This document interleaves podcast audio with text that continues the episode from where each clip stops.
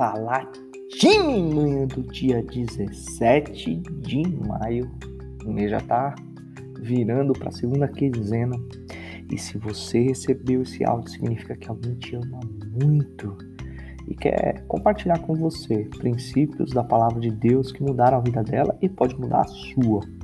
Ou você faz parte de um time de pessoas chamado Global Pharma Services que ajuda um paciente em doenças raras a conquistar seus medicamentos.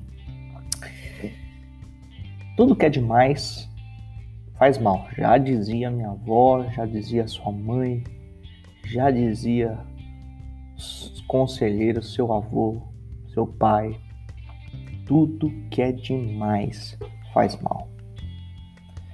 Se você ri demais, faz mal. Se você chora demais, faz mal. Se você come demais, faz mal. Mas se você não come demais, também faz mal. Se você bebe demais, faz muito mal.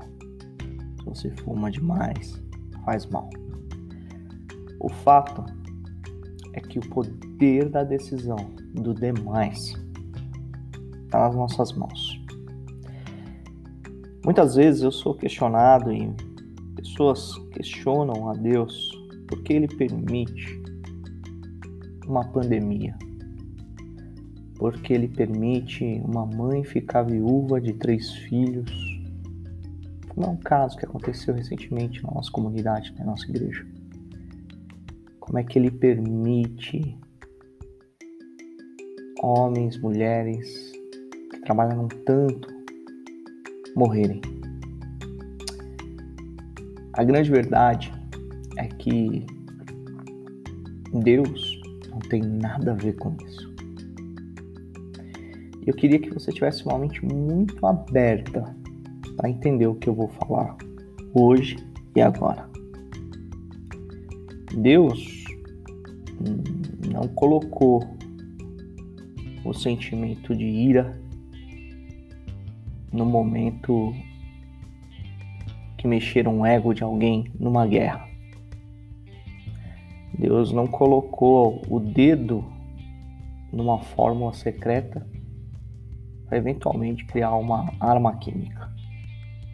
Deus não estava do lado de uma pessoa que puxou o gatilho de uma arma. Deus não estava do lado ou na mente daquela pessoa que sequestrou uma criança. A mesma faca que corta o pão assassina. Eu tenho repetido isso algumas vezes. E da onde vem esse princípio? Está lá em Romanos, capítulo 6, versículo 23, onde Paulo escreve para os romanos dizendo: Porque o salário do pecado, o salário do erro, daquilo que erramos, é a morte mas o dom gratuito de Deus é a vida eterna por intermédio de Cristo Jesus. Poxa, André, então não tem, não tem jeito, não tem como corrigir isso. Certamente as pessoas vão errar e certamente elas vão vão ter o fim da morte. Três coisas é certa, meu amigo, minha amiga, meu irmão, minha irmã. Uma é que você nasceu. A outra que nasceu de um pai e de uma mãe. E por último, todos nós vamos ter enfim, mais cedo ou mais tarde. A diferença desse final é tá nítido aqui no final do versículo. Você tem o dom gratuito e é um presente de Deus. Você pode viver a vida inteira encurtando ele ah, e esquecendo de tudo que Deus fez por você e vivendo uma vida dissoluta, bebendo, fumando. Afinal de contas, o mundo vai acabar. Né? Ou você pode viver uma vida entendendo que aqui é só uma passagem e que o melhor ainda há de vir. Eu convido você a fazer diferença nisso, a entender que Deus não está na mão que puxou o gatilho naquela, naquele vírus que infectou alguém da sua família.